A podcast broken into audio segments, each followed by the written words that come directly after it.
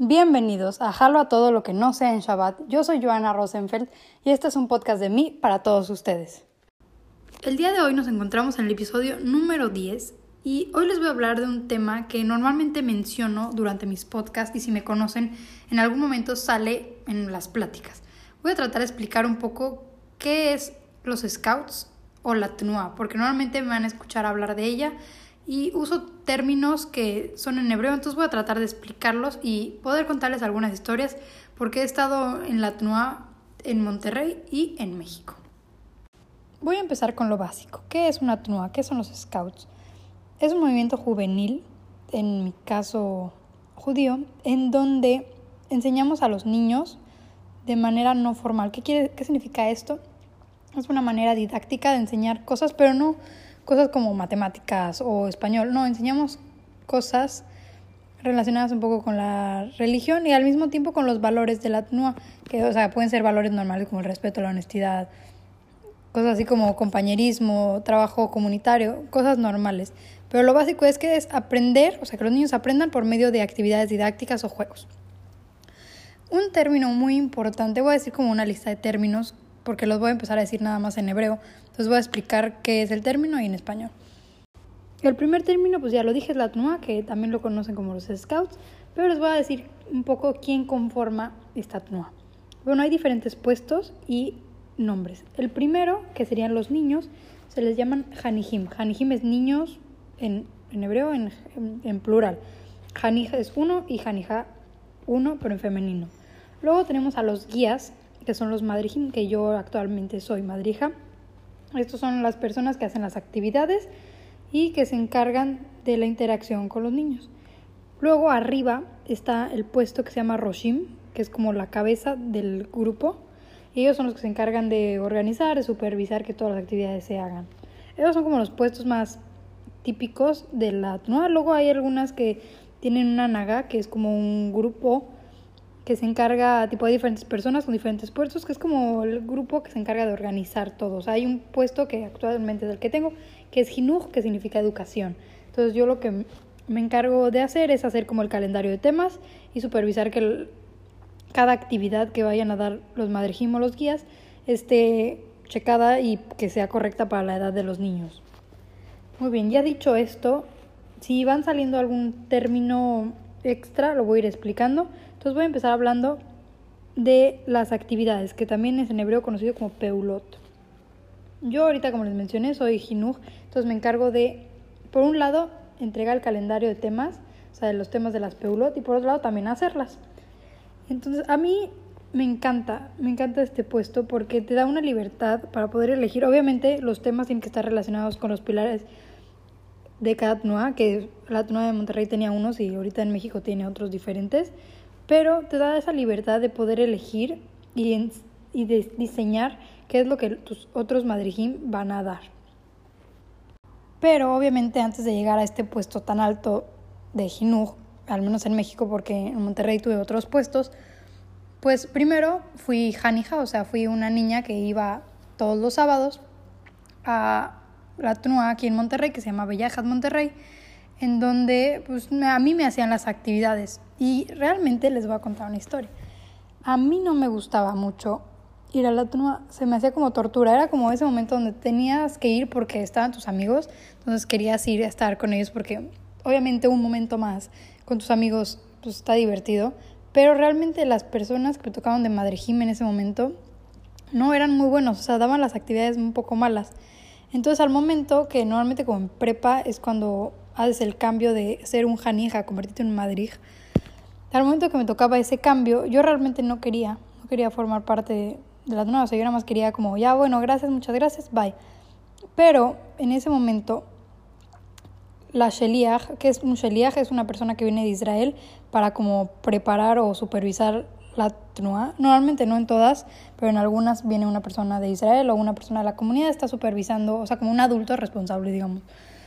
Y me habló esa persona, me hizo una cita, me, me platicó, me dijo todo lo que tendría que hacer, me contó, o sea, como que te lo hacen bonito, te lo venden, ya sabes, como cuando vas a entrar a una universidad o algo así, o una prepa y te la venden increíble. y obviamente te dicen como te tienes que esforzar, pero va a estar increíble porque tú puedes hacer las actividades y tienes que usar tu creatividad y cosas así. Y pues al final me convenció. O sea, yo dije como, bueno, pruebo un año y si no me gusta me salgo. Y pues aquí sigo, o sea, no me he salido desde, no me acuerdo qué año, creo que 2015 que entré. Y pues realmente yo entré el primer semestre y entré como madrija normal. Y me tocó un comadrij, que es un comadrij, es como la segunda, el segundo guía que está contigo, porque normalmente son como en parejas o en tercias y pocas veces te toca solo. Y me tocó un compañero muy bueno, entonces realmente lo disfruté mucho porque aprendí de esa persona que ya lleva mucho tiempo y aprendí cómo hacer las actividades. Pero ya poco a poco, como que la gente más grande que ya empieza a estar en universidad o ya empiezan a trabajar, se van saliendo y va subiendo de puesto, digamos, como por experiencia. Y yo llegué hacer jinuja aquí en Monterrey. Y hice mi calendario y es súper padre. Y luego llegué a ser Roche, que es como el jefe de la TNUA. Y me pasó algo muy extraño. Se supone que aquí en Monterrey la TNUA tiene como su poder separado. O sea, sí la comunidad nos da dinero para sustentarnos y hacer actividades, pero todo lo que tiene que ver con la TNUA, o sea, no entra nadie de la comunidad a decirte como, ay, no puede ser esta actividad o sí puede ser esto. Entonces, nosotros, la verdad, las actividades de los sábados las hacíamos en el deportivo donde está la escuela, pero llegó un momento donde como iba a ser el cambio de semestre, se hace cambio de grupo de organizadores, o sea, que ya yo subía a ser Roche y la, el grupo de organizadores iba a ser otras personas. Entonces dije, propuse al grupo hacer una junta de papás pues porque como en la escuela, hacen junta de papás con los maestros para ver cómo va a estar el próximo año, cómo estuvo. Y pues dije eso mismo, dije hay que hacer una junta con papás y hablarles de cómo va a estar la nueva organización. Para ese momento yo estaba como en tercero de prepa o cuarto semestre, cuarto semestre de prepa. Y yo me acuerdo que, o sea, justo la comunidad de Monterrey tiene muchos problemas, pero no me voy a meter mucho en eso, entonces como que hay muy poca gente, solo puedo decir eso. Entonces yo me acuerdo que estaba en clase de, física, no es cierto, lo estoy mintiendo, estaba haciendo un proyecto de física, estábamos haciendo una montaña rusa, no sé por qué era un proyecto de física, teníamos que hacer una montaña rusa que diera como un loop, o sea, que fuera una vuelta y cayera. Y me marcó una amiga, me dice, oye, Joana, es que cancelaron la junta. Me llegó un correo a mi mamá y cancelaron la junta. Y yo, ¿cómo no pueden cancelar la junta? La única persona que tiene la autorización de cancelar la junta soy yo literal, o sea, así como súper prepotente, pero no. O sea, realmente yo era la única persona que podía cancelar la junta.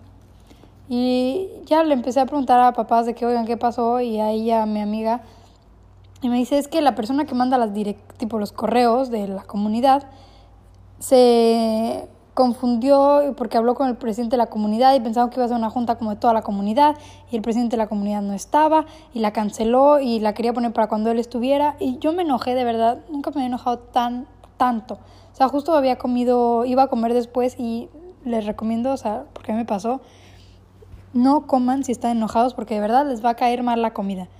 Ese día yo estaba enojada y pues me comí un sándwich porque tenía que comer y me dolió la panza todo el día, o sea, como que me cayó mal por el enojo. Pero lo que les quiero decir es, tipo, alguien canceló una junta en donde no tenía nada que ver en donde la junta ni siquiera tenía que ver con el presidente de la comunidad. Iba a ser una junta de nosotros chavos, sí, tratando de ser independientes y de ser fuertes y enseñar que somos independientes y que no estamos mensos y que no necesitamos ayuda.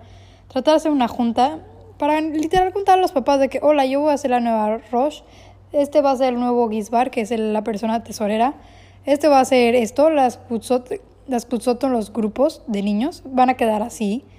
Literal íbamos a contar eso y por culpa del presidente de la comunidad la canceló y no se volvió a hacer. O sea, creo que nunca se ha vuelto a hacer junta de papás porque se quedó el enojo.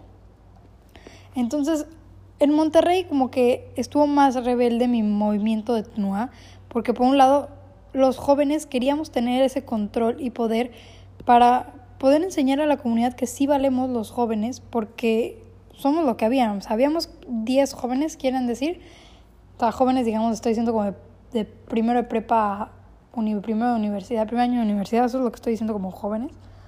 Y éramos los que nos encargábamos de la TNUA. Y bueno, pues yo acabé, llegó, terminó la prepa, yo terminó la prepa y pues me vengo aquí a la Ciudad de México. Entonces, pues para mí fue difícil, o sea, decir como, bueno, bye, Tnua de Monterrey, te quiero muchísimo. Y yo la verdad venía a México y no tenía expectativas, o sea, no venía una Tnua. Yo dije como, ya, bueno, ya acabó mi tiempo, aunque realmente estaba apenas entrando a la universidad, pero dije, ya acabó mi tiempo en la TNUA, ya, bye, ya no quiero estar. Y de repente, justo antes de llegar a México, me fui a un viaje de grupo a Israel, que conseguí una beca y me pude ir. Y una amiga me dijo, ay, yo estoy en una TNUA, ¿te quieres meter? O sea, ya estamos regresándonos de Israel. Y me dijo, como me lo propuso, y me dijo, ¿quieres quedarte? Yo sé que en Monterrey estuviste mucho tiempo y que le sabes muy bien. Me dijo, ven un sábado, prueba y si quieres quédate y si no, no, nada más me dijo, es una TNUA religiosa, o sea, son unos scouts religiosos en donde pues tienes que seguir las reglas de Shabbat y seguir un poco más del judaísmo y obviamente no puedes llevar celular, no puedes llegar en coche y con todas esas cosas. Y pues la verdad quedaba muy cerca de mi casa, quedaba como a una cuadra de mi casa de México, entonces dije, pues no hay problema, llego caminando y veo qué onda. Pero hubo un problema, la no abre en sábado, en Shabbat. Entonces, no me, el último mensaje que recibí de mi amiga fue el viernes antes de Shabbat, o sea, el viernes como a las 6, 7 de la tarde. Y me dijo, te veo mañana, me mandó la dirección a las 5. No, no sé, me dijo a las 4, te veo mañana a las 4. Entonces ya íbamos a ir mi hermano y yo, entonces llegamos a las 4, ya como que íbamos medio perdidos porque aparte es como una cerrada, entonces tocamos primero con el poli de que ah, venimos aquí, nos dice, ah, seguros, y nosotros de que, o sea, pues creo que estoy segura. Entonces ya entramos, llegamos a una casa medio rara, y la verdad se veía, no se veía como abandonada, pero se veía como que habían muchas maderas afuera, o sea, en el portón, y luego ya entendí por qué son las maderas, ahorita las voy a contar. Entonces habían muchas maderas y cosas, así como toldos, y yo no sabía qué era. Entonces como que ya tocamos, entramos, dijimos, ah, esto es Jaibe Cayam, porque se llama la tuna de México. Y nos dijeron dos personas como que, ah, sí, pasen. Y ya nos quedamos esperando y me preguntan como, no, pues a qué vienes, porque hay como una persona que se queda a cuidar la casa, o sea, que no es de la no, nada más está cuidando la casa. Y me dice, no, pues yo vengo a probar con madrijada y me dice, ah, es que no te avisaron. Y yo, ¿qué? Y justo ese día me sentía mal, o sea, como que tenía inflamación en la garganta, entonces me sentía medio mal. No, pues es que este sábado empezamos a las 5, hubo cambio de horario. Y yo, ¿qué? O sea, llegamos una hora antes a una casa donde solo había una persona, que no sabíamos quién era. Y le dije a mi hermano, ¿sabes qué? Me voy a ir a la farmacia, me compro algo y regreso a las 5. Y ya regresamos a las 5 y ya le dije a mi amiga de que, ay, te pasaste, no sé qué, no me puedes haber dicho así, de verdad me quedé aquí, ya le conté como el chiste de que, pensé que era una casa abandonada porque vi maderas afuera. Y ahí fue cuando me dijo, es que las maderas son de los campamentos porque hacen sus casas de campaña y eso está padrísimo porque yo nunca había acampado. De aquí llegó a eso. O sea, realmente mi primer día pues nada más fue experimentar un poco con las kutzot que habían ahí en México y luego ya me fui adaptando, ya me pusieron una fija y tuve a mis comadres de allá y súper bien y ya fui creciendo como en cualquier grupo y ahorita llegué a ser jinuj. Pero le estoy contando, yo nunca había acampado. Entonces, normalmente todas las tnuot o scouts, en, al menos en México, y antes en Monterrey cuando yo era chiquita y a mí no me dejaban, se hacen campamentos, se hacen majanot, se le llama. Un majané es ir a acampar a algún lado. Entonces yo nunca había hecho eso, o sea, en casa de campaña. Y justo gracias a, haber entrado a Jaime Cayam tuve la oportunidad de ir a un majané. Y bueno, me, tocó ir como madrija, entonces tuve que yo hacer las actividades del majané. Y es súper divertido, o sea, son, es un fin de semana súper intenso de actividades, de puedes hacer actividades desde las 7 de la mañana, puedes hacer actividades a las 2 de la mañana, puedes hacer actividades a la hora que quieras. Y al final terminas durmiendo en una casa de campaña y obviamente duermes con tu sleeping bag o no, si no llevas, y hace frío y son, es una experiencia que siento que toda la gente debe vivir. Y aunque no estén en TNUA o en Scouts, ir a acampar siento que es una actividad que todo el mundo debe de vivir en algún momento. El poder estar literal en la naturaleza y si te llueve pues te mojas, porque a nosotros nos llovió y se nos empezó a entrar agua por la casa de campaña porque el piso no lo pusimos muy bien. O sea, no era piso, era como un, un mantelito de esos de los de plástico para que no entre el agua y no estuviéramos como en contacto con el pasto para, se supone que no nos irritáramos o cosas así. Pero mi primera experiencia acampando teniendo majane fue increíble. O sea, justo aparte tenía tuvimos muchísimas niñas. Habíamos tenido como 40 y éramos tres personas. Estuvo increíble, nada más que sí fue súper presión porque yo nunca lo había hecho, entonces me sentía muy presionada como, ay, ¿y qué tengo que hacer? ¿Y qué no sé qué? Y ya las segundas veces, segunda vez o tercera ya estaba más tranquila en los campamentos y ya sabía qué hacer. Porque un campamento me tocó a mí sola estar como madrija, o sea, no me tocó comadrija, no me tocó apoyo. Entonces todo lo tuve que hacer yo y llegó un momento donde ya no podía. O sea, llegó una noche donde me dijeron, va a haber una actividad de noche para los madrijimos, o sea, para el grupo de, las, de nosotros. Y les dije, ¿saben qué? O sea, yo ya no puedo. Les dije, me voy a acostar un ratito y me despiertan, ya saben, típica. Y me dijeron esto, la verdad yo no estoy segura.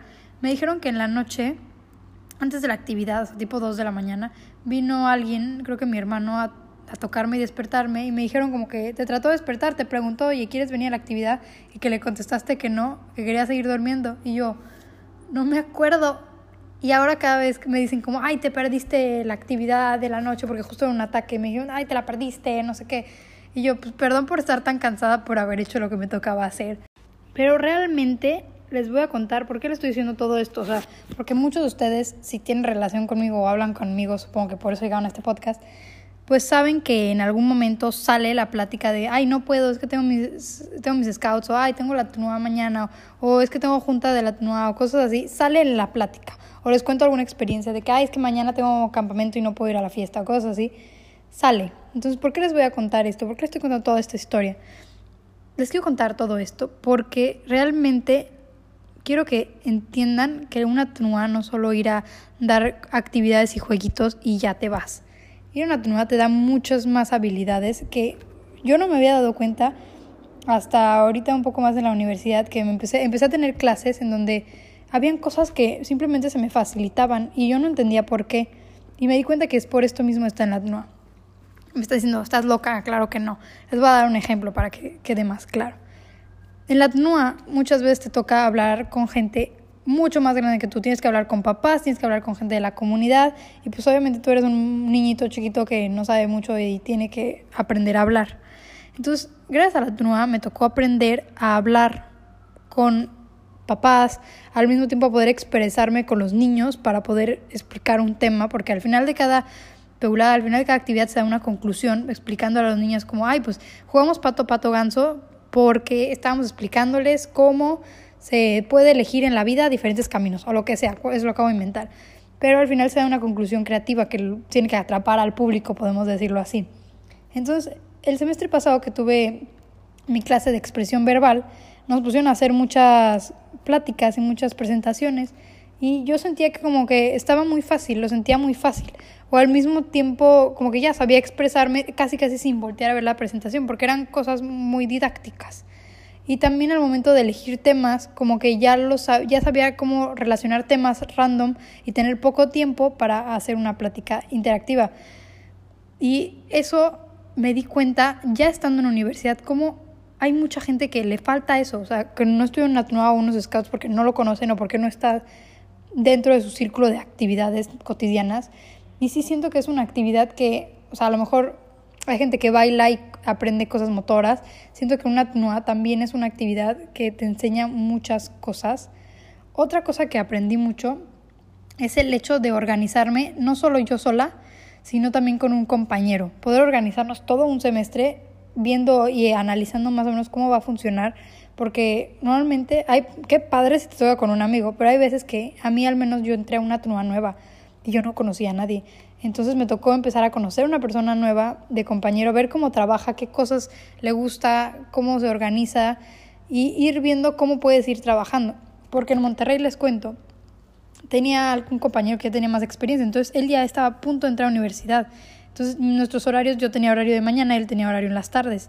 Entonces nos empezamos a organizar por llamadas. O sea, nunca nos vimos para una o sea, para hacer las actividades, o sea, las actividades en papel, pero sí nos veíamos los sábados.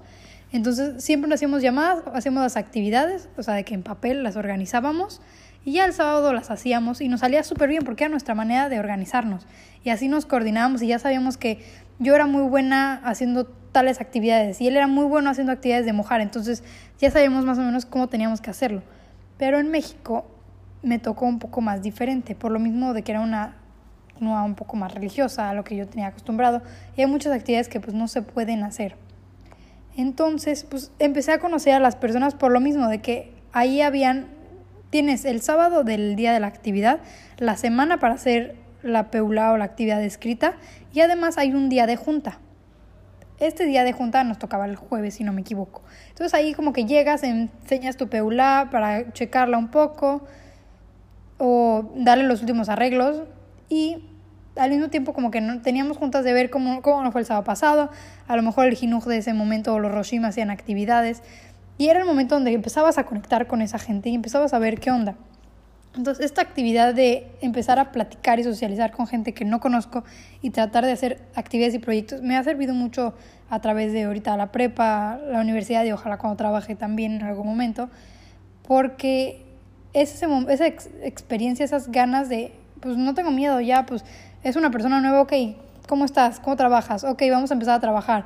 Eh, tenemos que hacer este proyecto, nos vamos a dividir así, así, así, y vamos a empezar a hacer, o sea, esa motivación de empezar a actuar y que no te dé miedo preguntar y que no te dé miedo hacerlo, es una cualidad que me ha dado la TNUA y que me he dado cuenta un poco tarde, podríamos decirlo, porque no me he dado cuenta que me lo había dado esta experiencia en la TNUA. Yo pensaba que era como normal, que era de mi carácter, pero no, realmente sí se forjó gracias a el estar en una TNUA. Y ya para finalizar les voy a hacer unas pequeñas recomendaciones. Una de ellas es si tienen hijos, porque no sé si son papás, claro que envíen a sus hijos a una tunua, a, a unos scouts, porque les das un chorro de habilidades que no puedes aprender en la manera formal, o sea, en la escuela. Solo se puede aprender de manera no formal, aprendiendo de manera didáctica, jugando, conociendo gente nueva, haciendo actividades que nunca habías hecho, como en mi caso fue acampar, que nunca lo había hecho y fue increíble pero que no les dé miedo eso, o sea, porque luego salió el rumor de que, ay, es que esas cosas son para tetos o para gente ñoña, y realmente no, o sea, es porque les da envidia, yo digo eso siempre, digo, la gente que dice esas cosas es porque le dio envidia o porque tuvo una mala experiencia cuando era chico y pues se quedó con el trauma y se quedó con la idea. Pero realmente son papás, los recomiendo ir, son niños o todavía tienen la edad para poder entrar como guía o como niño, entren, que no tengan miedo. Creo que en todo México hay alguna TNUA o scouts o grupo donde puedes ayudar y realmente es como un servicio social porque es súper voluntario. O sea, no te pagan por ser guía, realmente vas voluntariamente y cuando llega tu momento, pues bye. Y otra cosa es que si me ven hablando de esto, no tengan miedo en preguntarme. O sea, ya vieron ahorita, acabo de hacer todo un podcast hablando de esto. A mí me encanta contar mi experiencia y me encanta también si tú estuviste en una TNUA o unos scouts o en algo parecido, en un servicio social parecido donde diste clases a niños o te dieron clases a ti como niño. Me encanta escuchar opiniones de cómo puedo mejorar organizando o cómo puedo organizar porque también me tocó entrar a una conferencia de finanzas y en las mismas finanzas pues me di cuenta que no, no, yo no estaba en el área de finanzas en TNUA, pero he escuchado un poco más o menos cómo funciona y me di cuenta que hay cosas muy similares con una empresa. O sea, que hay puestos parecidos en una empresa de la organización, de cómo no puedes andar comprando cosas a lo loco porque tienes un presupuesto. Cosas así que se van relacionando con la vida real. Entonces, no tengan miedo en preguntarme. A mí me encanta platicar y me encanta escuchar sus opiniones. Y también, si pueden y tienen la oportunidad, entren a una TNUA o unos scouts porque da muchísimas habilidades que podríamos pensar que se van ganando con en la vida normal, pero siento que ahí las potencias. Y bueno, esto fue todo por este episodio. Perdón que haya quedado un poco más corto, pero esta semana entré a verano, entonces he tenido tarea diario y no se ha podido, no he podido alargar estos episodios. Pero yo creo que llevaban como unos 20 minutos, que es muy buen tiempo. Entonces espero que les haya gustado mucho y los veo en el próximo episodio.